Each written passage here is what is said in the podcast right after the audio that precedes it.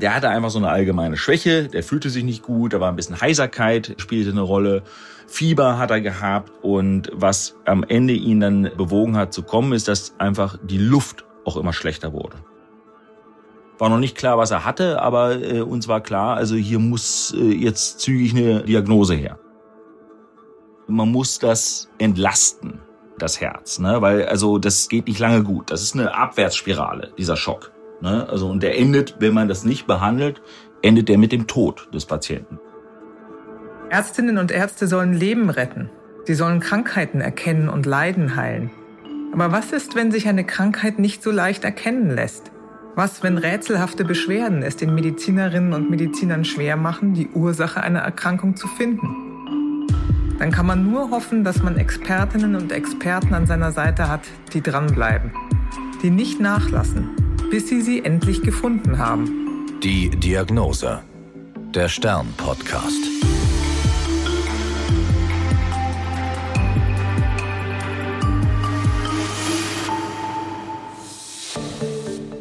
Ich bin Annika Geißler, Ärztin und Redakteurin und beim Stern für die Rubrik Die Diagnose verantwortlich. Hier erzählen Medizinerinnen und Mediziner von ihren ungewöhnlichsten Fällen. Mein heutiger Gesprächspartner ist Dr. Thorsten Röpke. Nach seinem Medizinstudium ging er für einen Forschungsaufenthalt in die USA, genauer gesagt nach New York. Später machte er seine Facharztausbildung zum Internisten und Kardiologen an der Charité in Berlin. Heute ist er Chefarzt der Klinik für Innere Medizin und Kardiologie an den Sana-Kliniken Niederlausitz im brandenburgischen Senftenberg. Wir sprechen heute über einen Patienten, der sich anfangs ein wenig abgeschlagen fühlte, mit Kopfschmerzen, Heiserkeit und Reizhusten. Und dann plötzlich schwebte er in Lebensgefahr. Das ist tatsächlich ein ganz bemerkenswerter Fall gewesen. Ähm, das ist so ein 51-jähriger Patient gewesen, also im, im medizinischen, also unter Ärzten würden wir sagen, mittelalter Patient, ne? also nicht mehr so richtig jung, aber auch noch nicht alt, ne? also so gutes Alter, wenn man sagen, war so äh, ein gedrungener Patient, leicht untersetzt, ne? ein bisschen adipös, äh, äh, kann man sagen. Und der hatte tatsächlich ein Problem, ne? sonst wäre der nicht in die Notaufnahme gekommen. Ne? Also der ist mit einem akuten Setting, also wirklich mit schweren, großen Beschwerden, ist der äh, zu uns gekommen. Und diese Beschwerden, die waren jetzt nicht so richtig akuter Natur, sondern die haben sich so, so schleichend entwickelt über so einen, sagen wir mal, so einen Zeitraum von, glaube ich, so zwei bis drei oder vier Wochen. Also genau kann man das dann immer nicht sagen, wann das wirklich losgegangen ist, weil es ja ein schleichender Prozess ist. Und es wird dann einfach immer nur schlimmer. Und die Symptome waren jetzt zunächst eigentlich gar nicht so spezifisch. Der hatte einfach so eine allgemeine Schwäche, der fühlte sich nicht gut, da war ein bisschen Heiserkeit, äh, spielte eine Rolle. Fieber hat er gehabt ähm, und was am Ende ihn dann äh, bewogen hat zu kommen, ist, dass einfach die Luft auch immer schlechter wurde. Ne? Also der hat immer schlechter Luft bekommen. Ja, und das ist tatsächlich was, was wir ganz, ganz häufig sehen, ne? dass, dass man das zu Anfang noch so ein bisschen kompensieren kann, aber irgendwann wird es einfach so, äh, ist es nicht mehr auszuhalten, so dass sie die Patienten dann doch Hilfe suchen. Ne? Und so hat er sich dann bei uns vorgestellt. Er war wirklich in, sagen wir mal, im nicht mehr so guten Allgemeinzustand, kann man sagen. Ne? Der war geplagt schon. Ne? Wenn er so schlecht Luft bekommen hat, wie äußerte sich das oder wie haben Sie ihn da erlebt? Naja, der ist kurzatmig. Ne? Also der hat wirklich auch eine hohe Atemfrequenz. Ich glaube, er hatte tatsächlich ähm, eine Atemfrequenz von so normal beim Erwachsenen ist ja bis so, so, so, so 18 in der Minute. Ne? Und der hatte wirklich eine, eine deutlich erhöhte Atemfrequenz. Ne? Und der hatte so eine, konnte gar nicht so richtig sprechen ne, weil er immer wieder nach Luft japste. Ja, das ist also tatsächlich so, nennen wir so Sprechdyspnoe. Ne? Das ist ja so der Fachbegriff dafür. Und das ist schon ein Zeichen, also wo man äh, schon ein bisschen besorgt sein muss. Ne? Weil normalerweise können wir uns ja auch, wenn wir gehen oder Anstrengungen machen, noch unterhalten und müssen nicht so nach Luft holen. Und bei dem war das tatsächlich überhaupt nicht mehr möglich. Ne? Er konnte nicht mal mehr äh, richtig sich ausdrücken. Ne? So stark äh, äh waren die Symptome bereits. Was hatte der Patient denn anfangs vermutet? Sie haben erzählt, das hat sich über ein paar Wochen entwickelt, fing gar nicht so dramatisch an. Was war denn da die erste Idee des Patienten, als es noch nicht so schlimm war? Ja, also der hatte da eigentlich gar nicht so viel. Der hatte so die ganze Zeit ja wenig Leidensdruck. Ne? Das war auch so, glaube ich, in dem Fall, dass die Frau das eher so beobachtet hatte, dass das immer alles schlechter wurde. Ne? Und der war so, das ist so ein, eher so ein gemütlicher Typ gewesen, der da gar nicht so sich so viel Gedanken gemacht hat. Äh, die hatten halt vermutet, er hatte irgendwie so einen respiratorischen Infekt. Ne? Also das heißt so letztendlich eine Viruserkrankung, eine Grippe, Grippeähnliche Symptome. So, so kam er auch, hatte ein bisschen Kopfschmerzen und, und, und all sowas, Fieber. Ne? Dann hat er so eine normale Grippe gedacht. Ne? Also so eine Bagatellerkrankung. Nun war der Patient in doch erheblich verschlechtertem oder schlechtem Zustand bei Ihnen angekommen in der Notaufnahme.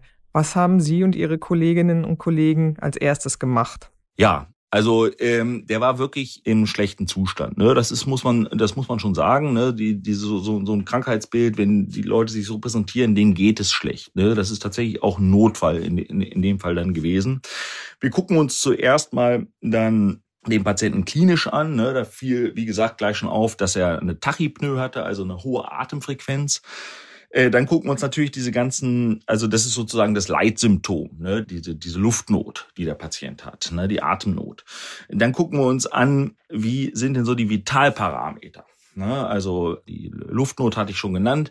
Dann kommt der Blutdruck dazu, ne? wie so die Kreislaufsituation ist. Ne? Und dann kann man natürlich auch noch die die Sauerstoffsättigung im Blut messen, dass man dann auch gleich so Anhalte hat, äh, was denn da äh, so die Problematik äh, sein könnte. Ne, das sind also tatsächlich so die ersten Sachen, die man dann gleich macht. Der wird dann an Apparate angeschlossen in der Notaufnahme, dass man den Blutdruck monitoren kann, dass man die Sauerstoffsättigung im Blut monitoren kann und äh, dass man auch die Herzfrequenz äh, sich anschauen kann, äh, wie, wie sich die entwickelt. Die war bei ihm auch stark erhöht. Ne?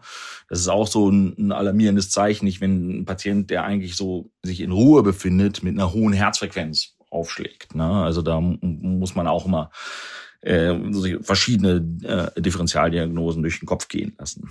Ja, und dann hat er natürlich eine Blutentnahme gleich bekommen in der Notaufnahme unten ein EKG wird dann gleich geschrieben. Ne? Das sind so die Dinge, die, die dann äh, standardisiert so bei uns äh, in der Notaufnahme ablaufen. Wie waren denn der Blutdruck und die Sauerstoffsättigung? Sie haben ja gesagt, Herzfrequenz, also Puls war hoch. Genau, Puls war hoch. Der hatte, glaube ich, eine Herzfrequenz von über 100, wenn ich mich recht erinnere. Der, der Blutdruck war niedrig. Der hatte einen, einen systolischen, über einen diastolischen Druck von äh, 90 zu 60. Das ist also, kann man sagen, also das sind schon Kriterien, die äh, so einen Herz-Kreislauf-Schock eigentlich schon äh, definieren. Ne? Also das ist, äh, da versucht der äh, Mechanismus der Körper gegen zu regeln, ne? versucht das zu kompensieren. Also das Schlagvolumen des Herzens ist scheinbar reduziert und, und der Körper versucht halt dagegen zu regulieren mit niedrigem Blutdruck und hoher Herzfrequenz, so dass da noch eine, eine ähm, ein Restkreislauf sozusagen aufrechterhalten werden kann. Was hatten Sie denn für Differentialdiagnosen im Kopf? Hoher Puls, hohe Herzfrequenz, niedriger Blutdruck. Was ging Ihnen da so durch den Kopf, was das alles sein könnte? Das sind verschiedene Sachen. Ne? Also am häufigsten ist es wahrscheinlich, also das ist, sind schon Zeichen des Schocks, ne? des Kreislaufschocks, muss man schon sagen. Ne? Das kann verschiedene Ursachen haben.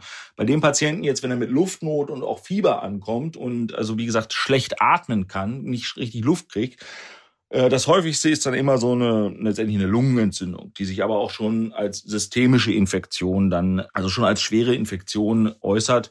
Da haben wir dran gedacht, das sind, da macht man noch mal ein Röntgenbild, guckt, ob da, da irgendwelche Sachen in der Lunge hat. Äh, die dann auf eine Lungenentzündung äh, hindeuten. Äh, wenn er so zum Beispiel Husten hat mit Auswurf, äh, dann, dann ist das, sind das auch so Dinge, die Richtung Lunge dann ähm, oder Lungeninfektion, äh, Pneumonie, also Lungenentzündung gehen. Äh, und eine häufige Differentialdiagnose ist dann auch die äh, Lungenembolie. Ne, das ist auch ein wichtige äh, Differentialdiagnose. Das ist wichtig, dass man das alles tatsächlich sich anschaut, weil die, die, die Diagnostik und die Therapie, die spezifische Therapie am Ende, sind vollkommen unterschiedlich für die verschiedenen Krankheitsbilder. Ne? Das sind so die häufigsten Dinge, an die wir da gleich gedacht haben. Erklären Sie doch mal bitte ganz kurz, was eine Lungenembolie ist. Ja, da ist letztendlich ein Blutgerinnsel, was die Lungenstrombahn äh, äh, verstopft. Und dadurch kann dann auch die Lunge nicht richtig äh, äh, mit Blut durchspült werden und dann kann der Sauerstoffaustausch äh, im Blut nicht richtig stattfinden. Das erklärt dann den Luftmangel bei so einer Lungenembolie. Und tatsächlich ist der Kreislauf auch kompromittiert. Das äh, zeigt sich dann auch in Tachykardie, also schneller Herzfrequenz und niedrigen Blutdruck. Also das sind tatsächlich so die Kardinalsymptome der Lungenembolie. Von daher ist das eine, eine Differentialdiagnose, an die man dann immer denken muss. Und eine Lungenembolie ist ja durchaus lebensbedrohlich. Sie haben Absolut. gesagt, der, der Patient hatte da einen Kreislaufschock oder war im Schockzustand. Mhm. Uh, Lungenembolie, ja, kennt man vielleicht nicht so zwingend den Begriff, aber das ist ja durchaus eine lebensbedrohliche Erkrankung. Absolut, ja, das ist ein absoluter Notfall muss man auch sofort handeln und deswegen waren wir auch eben äh, äh, so alarmiert. Das war ganz klar, hier muss akut gehandelt werden. Ne? War noch nicht klar, was er hatte, aber äh, uns war klar, also hier muss äh, jetzt zügig eine Diagnose her, ne? eine Arbeitshypothese. Was haben denn die anderen Untersuchungen ergeben? Sie haben gesagt, Blut wurde abgenommen, Röntgenbild wurde gemacht, EKG lief. Was ist denn da überall rausgekommen? Das EKG liefert dann schon mal die ersten Hinweise für in welche Richtung wir weiter forschen sollten. Das war nämlich so, dass die EKG-Zacken sehr klein waren.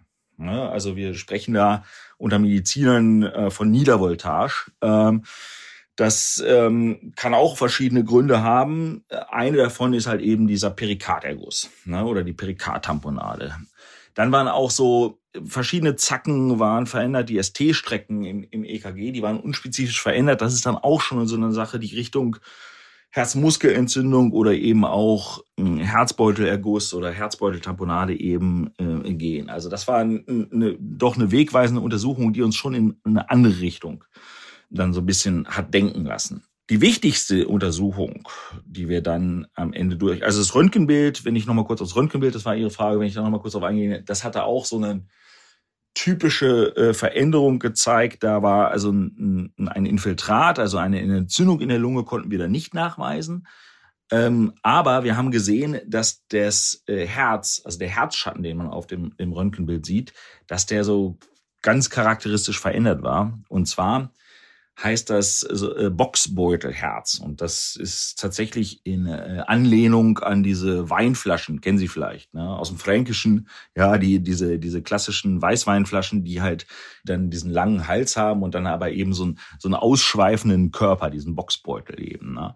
Und so sah das Herz auch aus. Und das ist dann auch eine Sache, was tatsächlich äh, unnormal ist äh, aus so einem Röntgenbild. Und das kann eben auch bedeuten, dass tatsächlich dort Flüssigkeit dann ums Herz sich angesammelt hat, die eben genau diese Veränderung im Röntgenbild macht. Und das war die wegweisende Untersuchung. Sie sagten, das EKG, die Zacken waren schon auffällig in eine Richtung und diese Boxbeutelform, genau, Hals und dicker Bauch von der Weinflasche, das kennt man, das hat man vor Augen. War das dann so ganz spezifisch, dass Sie sagten, das muss es jetzt sein? Nee, also das sind erste Hinweise dafür ne? also äh, äh, was es sein kann. Die entscheidende Diagnostik, die wir dann durchgeführt haben, ist die Echokardiographie. Ne? Also das heißt Ultraschall des Herzens, wo man direkt die Herzfunktion und die Strukturen des Herzens visualisieren kann. Ne? Also und da sieht man dann auch gleich, da gibt es dann Hinweise dafür, zum Beispiel, also es kann auch immer noch eine Lungenembolie sein. Äh, das sieht man dann aber, weil da sind die Herzhöhlen dann eher erweitert und man sieht, also das Problem ist tatsächlich eine Rückstauung hinter diesem, hinter dieser verlegten Lungenstrombahn im rechten Herz. Also das ist balloniert, das rechte Herz. Und in diesem Fall war es aber so, man sah einen deutlichen Flüssigkeitssaum um das Herz, also im Herzbeutel. Äh, und das war, da war ordentlich Flüssigkeit drin. Ne, das hatte sich tatsächlich innerhalb der letzten Wochen wahrscheinlich da langsam angesammelt. Und die Herzhöhlen, also der rechte Ventrikel, der war fast vollkommen blutleer. Ne? Also der hat sich nicht mehr richtig gefüllt, weil der Druck des äh, umgeben der umgebenden Flüssigkeit so hoch war, dass sich das Herz eben nicht mehr richtig, dass die Herzkammer sich nicht mehr richtig füllen konnten. Ne? Also die die alles entscheidende Untersuchung in diesem Fall war tatsächlich die Echokardiographie, die uns ja mit diesen kleinen Geräten also Ultraschall des Herzens, die mit kleinen Geräten jetzt am Bettzeit äh, nah des Patienten dann zur Verfügung steht. Und das ist wirklich eine, eine, eine ganz, ganz wichtige Untersuchung in dem Fall. Können Sie noch mal ein paar Sätze zur Anatomie des Herzens verlieren, beziehungsweise erklären, wie da die anatomischen Zusammenhänge sind, damit man das nochmal vor Augen haben kann. Sie haben gesagt, da ist der Herzbeutel, der Herzmuskel, die Herzhöhlen. wo sich jetzt die Flüssigkeit genau angesammelt hat, dass man das nochmal vor dem inneren Auge sich gut vorstellen kann, bitte. Ja, ich versuche es mal in einfachen Worten zu sagen, weil das Herz ist, ne, man denkt immer, das ist so ein einfaches Organ, aber das, am Ende ist es doch ein sehr komplexes Organ. Ne? Ähm, also das ist umgeben von so einer Schicht, das ist Perikard. Und das Perikard besteht aus zwei so Blättern eigentlich. Ja, und das ist ganz wichtig, weil die eine Schicht äh, äh, die überdeckt sozusagen die Außenseite des Herzes, also des Herzmuskels direkt. Und die andere Seite grenzt das Herz halt eben zu den umgebenden Strukturen ab. Ja, und damit da, es da keine Reibungsverluste gibt und damit das Herz, weil das schlägt ja oft, ne, das, das füllt sich ja mit, mit Blut und wirft dann dieses Blut aus in den Kreislauf. Und ähm, damit das so gut funktionieren kann, hat sich die Natur da äh, eben überlegt, dass man da so eine kleine Gleitschicht so mit, mit einbaut. Ne? Und das ist eben diese, dieser Perikardsack, der das Herz umschließt. Und normalerweise ist da auch Flüssigkeit drin, so 50 Milliliter ungefähr. Ne? Das ist normal, alles bis 50 Milliliter, damit das immer gut geschmiert ist und, und sozusagen da keine Reibungsverluste entstehen. Und durch verschiedene Prozesse kann es jetzt nur passieren, dass da mehr Flüssigkeit eben drin ist, wie es halt eben bei unserem Patienten auch der Fall war. Und wenn das dann so 200, 300 Milliliter überschreitet, dann wird das tatsächlich auch relevant. Ne? Äh, wenn sich das so über, sagen wir mal, Wochen und Monate entwickelt. Ne? Wichtig ist auch zu verstehen, dass wenn das äh, äh schnell passiert, dann kann es auch bei kleineren, also dann ist das Herz, kann er nicht so gut nachgeben dann äh, ist es auch schon bei kleineren Flüssigkeitsansammlungen, also wenn zum Beispiel Blut bei, sagen wir mal, bei einer Herz-OP oder bei einer Coronarintervention, wenn da, wenn da tatsächlich, also beim Herzkatheter, wenn da dann mal so Blut äh, in den Herzbeutel kommt, dann kann es auch schon bei kleinen Mengen zu Problemen führen, und zwar im Einstrom von Blut in den Ventrikel. Ja, das ist sozusagen so eine Art passiver Mechanismus, dass sich das dass sich die Herzhöhlen mit Blut befüllen.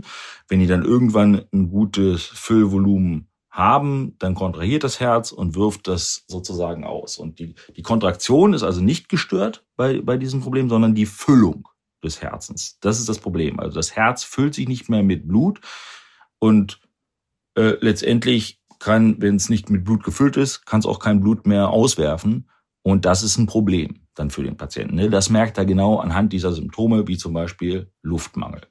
Nun haben Sie das gesehen im Herzultraschall, diese Flüssigkeitsansammlung, ähm, dass das auch gar nicht so wenig war oder relativ viel, haben Sie gesagt. Mhm. Sie haben gesagt, das war ja eine durchaus dramatische Situation, eine lebensbedrohliche Situation. Wie haben Sie dann gehandelt? Ja, also da muss man akut dann wirklich handeln. Man muss das entlasten, das Herz, ne? Weil also das geht nicht lange gut. Das ist eine Abwärtsspirale, dieser Schock. Ne? Also und der endet, wenn man das nicht behandelt, endet der mit dem Tod des Patienten. Das ist tatsächlich so. Und da muss man dann alarmiert sein und sofort Maßnahmen ergreifen. In dem Fall machen wir das so, dass wir dann, äh, wenn wir das diagnostiziert haben, nehmen wir den Patienten sofort ins äh, Herzkatheterlabor und da können wir dann unter Röntgendurchleuchtung mit einer großen Nadel, ja, das ist wirklich eine sehr lange Nadel, also die hat mehr als zehn Zentimeter, dann von unten, also sozusagen vom, ähm, vom Magen aus, ne, so an diesem Rippenwinkel, können wir dann gezielt unter äh, Röntgensicht, dann sehen wir, wo die Nadel hingeht. Man sieht dann auch im Röntgenbild diesen Herzschatten und sieht dann tatsächlich auch, wo sich das Herz das bewegt sich ja, ne, wie sich das von der Flüssigkeit dann in, absetzt. Ne, das kann man tatsächlich sehr gut sehen im Röntgen, wenn man dann ein geübtes Auge hat. Und dann können wir diese Nadel dorthin steuern, wo wir denken, wo der Erguss ist und äh, schaffen somit eine Entlastung im Herzbeutel, sodass äh, dann die ganze Flüssigkeit ablaufen kann. Die ziehen wir dann mit einer großen Spritze ab und das merkt man dann sofort, das merkt der Patient auch sofort. Ich habe das oft dann bei Patienten auf dem Tisch, die sagen, oh, jetzt kann ich, ne, und dann haben sie gerade mal 100 Milliliter oder 200 Milliliter abgelassen. Und dann sagt der Patient, oh, jetzt kann ich aber wieder richtig gut durchatmen. Ich merke das richtig. Ja? Und sie haben diese Patienten damit tatsächlich hm, gerettet. Ne? Das ist ein beherzter kleiner Eingriff, der aber in dem Fall äh, lebensnotwendig ist für den Patienten. Wie viel Flüssigkeit haben Sie denn bei diesem Patienten absaugen können? Ja, bei dem Patienten waren das so ähm, um die 600 Milliliter. Ne? Und das ist schon eine, eine, eine große Menge, kann man sagen. Man sieht im Echobild auch, ne, das ist eine, eine ganz äh, interessante Beschreibung, weil wenn, wenn da viel Erguss drin ist, also bei so 600 Milliliter, 800 oder einem Liter, das ist schon viel, da tanzt das Herz so im, im Echobild, ne, wenn man das so visualisiert mit dem Ultraschall. Und das heißt dann auch swinging hard, weil das wirklich so Art, so rhythmisch in der Kontraktion folgend dann immer so hin und her tanzt. Ne? Also man muss sich wirklich vorstellen, die Flüssigkeit ist über die ganze Zirkumferenz des, äh, des Herzens. Ne? Was heißt das, die über die ganze Zirkumferenz des Herzens? Also komplett um das Herz herum. Ja, es gibt auch lokalisierte äh, äh Ergüsse. Ne? Also wenn man irgendwo eine eine Reaktion hat, also zum Beispiel beim Herzinfarkt oder, äh, oder bei gewissen Entzündungen oder so. Das kann auch sein, dass es mal gekammerte Ergüsse gibt oder dass das halt tatsächlich nur, nur lokalisiert ist. Ne? Und, und ähm, bei diesem Patienten war es so, es war um das ganze Herz herum. Nun hatten Sie den Patienten akut geholfen und diese Flüssigkeit abgesaugt. Dann ging es ja vermutlich weiter. Was sind denn die Ursachen für so eine Flüssigkeit im Herzbeutel. Da gibt's wahrscheinlich mehrere.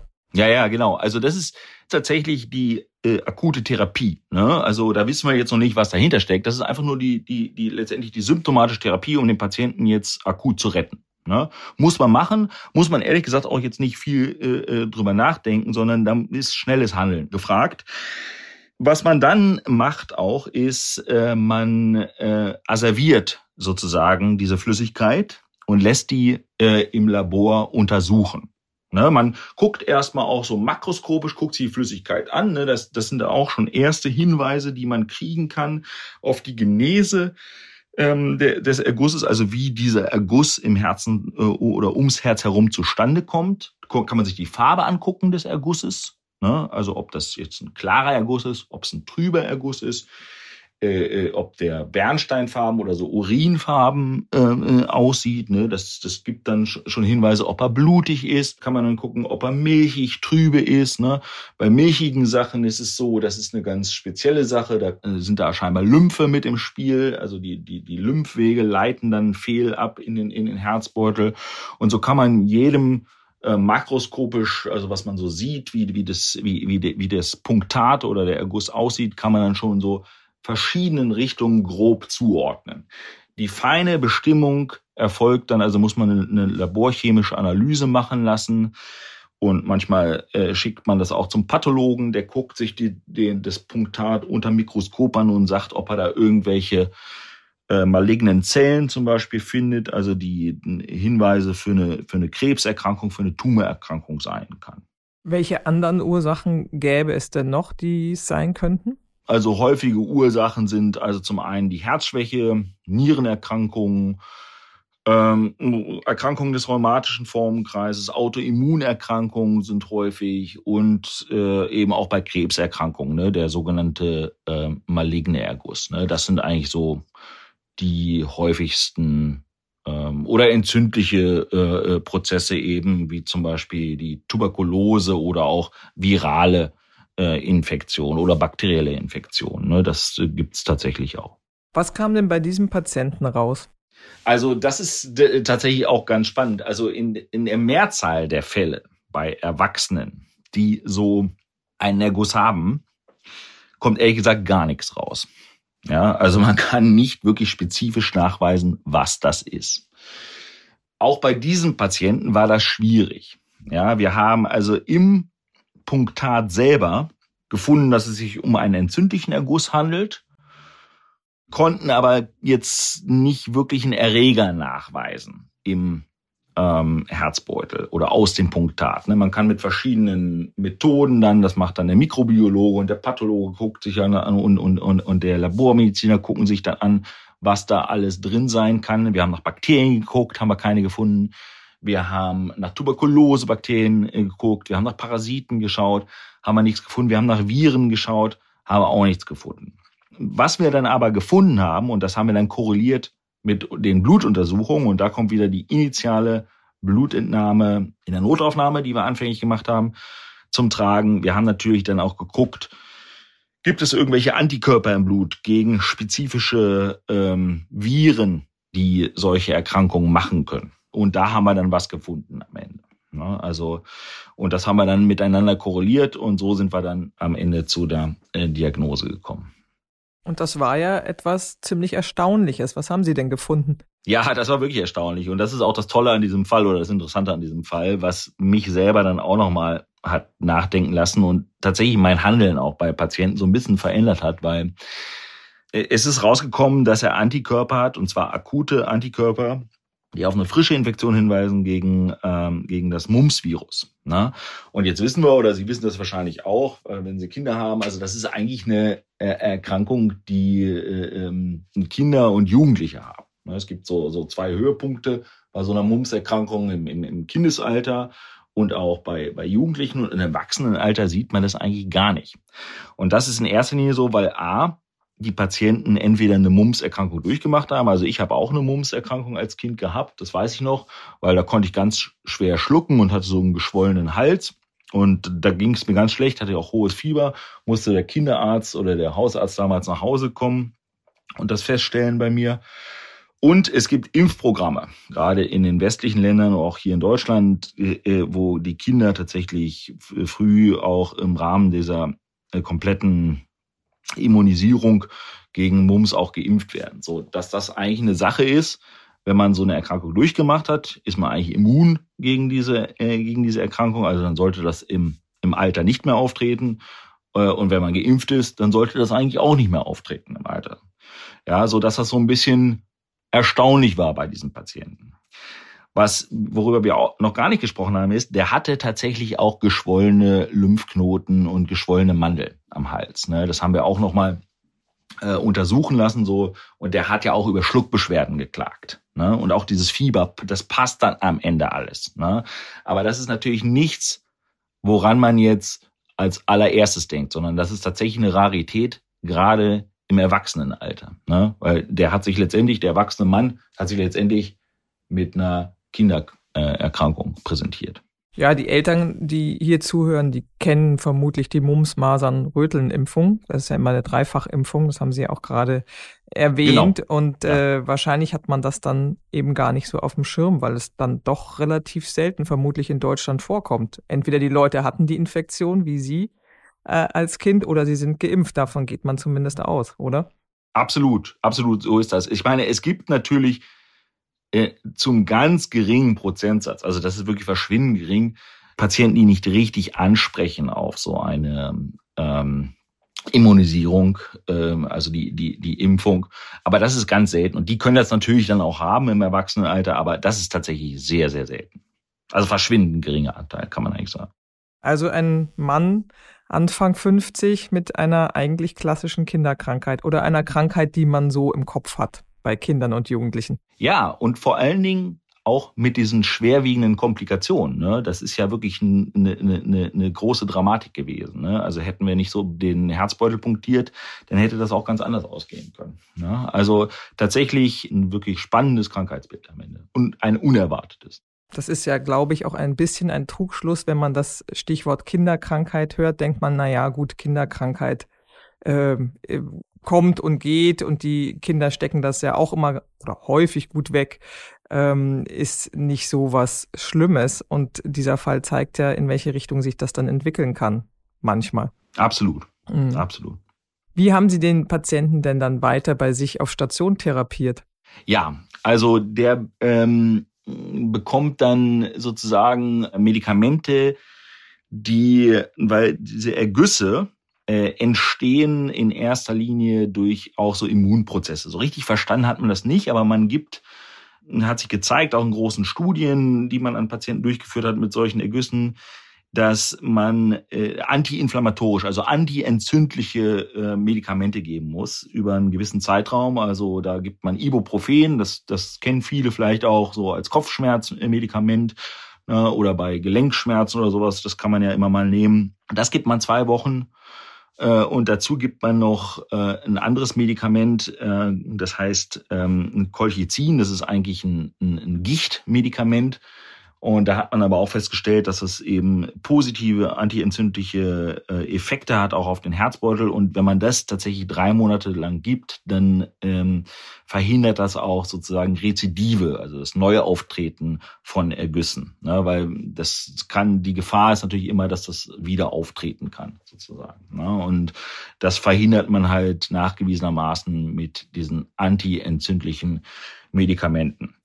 Dann haben wir ihn natürlich überwacht. Ne? Also der hat dann äh, ein, zwei Tage hat er diese Drainage drin gehabt im Herzbeutel. Dann gucken wir, ob, ob da noch was nachläuft.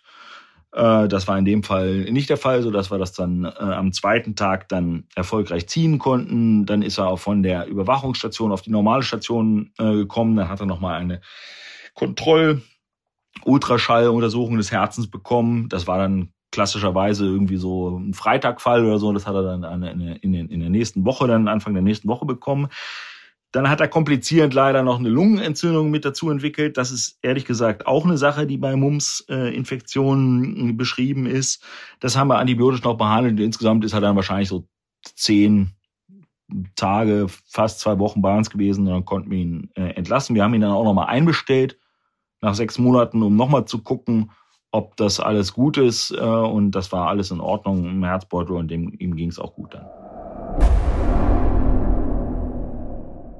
Was haben Sie denn aus diesem Fall für sich mitgenommen? Sie sagten vorhin, da haben Sie doch noch mal intensiver drüber nachgedacht, als das mit dieser Mumps-Infektion dann letztlich klar wurde. Was ist Ihr Resümee?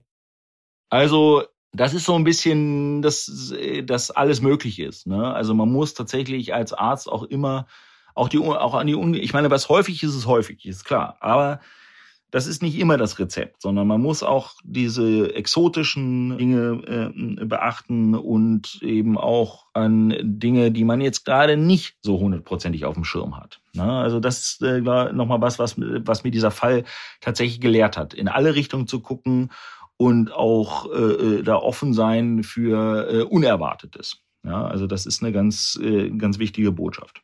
Das war die Diagnose. Mein Name ist Annika Geißler. Wir hören uns in ein paar Wochen wieder mit einer neuen Staffel und neuen Folgen. Die Diagnose.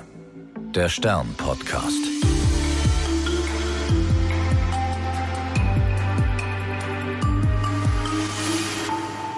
Dieser Podcast ist eine Produktion der Audio Alliance.